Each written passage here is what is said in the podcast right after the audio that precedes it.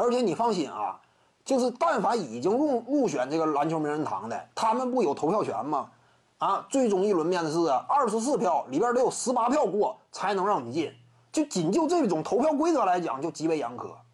你想一想啊，如果说你是其中之一的话啊，你是名人堂球员，你参与投票，你乐不乐意把票投给卡特呀？一旦投，你就意味着什么？完了，我我以往呢还挺以此为荣，今后就完了，不好办了，这就不好收口了嘛。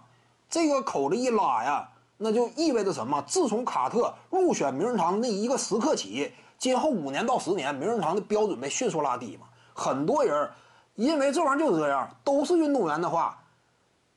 你别谈虚的嘛，对不对？你不要谈虚的嘛。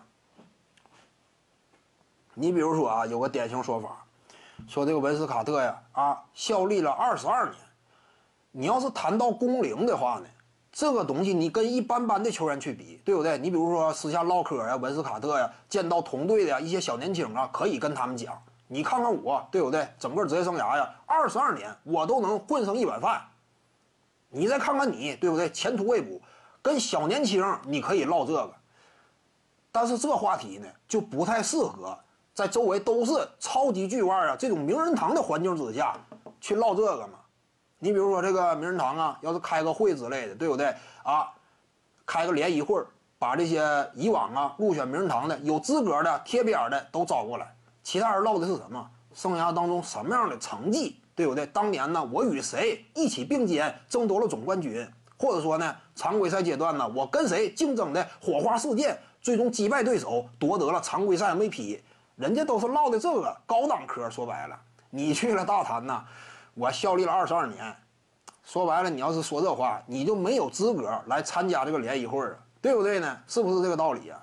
这是卡特嘛？你说他二十二年，你看你搁哪儿唠这个事儿？名人堂这个舞台之上，你都唠上工龄了，说明你本身资格就不够啊。这个什么世界全明星票王啊，姚明入选名人堂的时候都没有人拿姚明世界票王说事儿啊？为什么？这是娱乐性的投票，全明星啊，什么世界票王啊，这不是球场之上打出的真刀真枪的战绩啊。通常都是这样吗？